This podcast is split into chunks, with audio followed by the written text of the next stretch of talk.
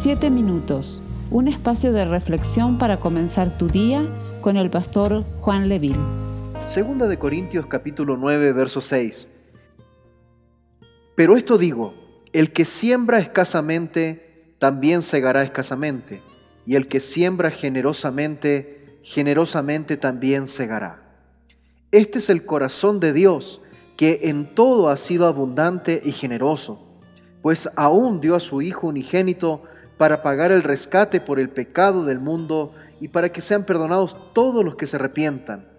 Tristemente muchas veces solo se utiliza este versículo para hablar en un enfoque económico, cuando en realidad podemos ver siempre la generosidad de Dios para nosotros en todas las cosas. El regalo de la vida, la salud, la provisión, la familia y por supuesto el perdón y salvación eterna a través de Jesús. ¿Cómo estamos sembrando en otras personas con base a esta gran provisión que Dios ha puesto en nuestras manos? ¿Estamos derramando nuestras vidas, los cristianos nacidos de nuevo, por causa del gran amor que hemos recibido de Jesús? ¿Estamos dando por gracia lo que hemos recibido por gracia?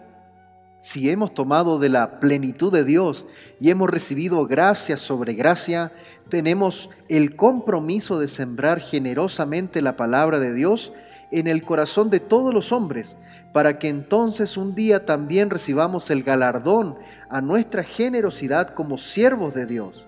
Pidámosle a Dios que nos capacite para ser sembradores de su palabra.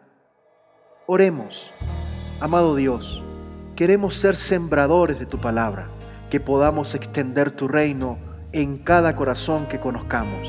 Te lo pedimos en el nombre poderoso de Jesús. Amén y amén. Esperamos ser de bendición para tu vida. Comparte este mensaje con tus familiares y amigos. Si quieres comunicarte con nosotros, escríbenos a 7 minutos con Dios Dios te bendiga. Sé que aquí estás.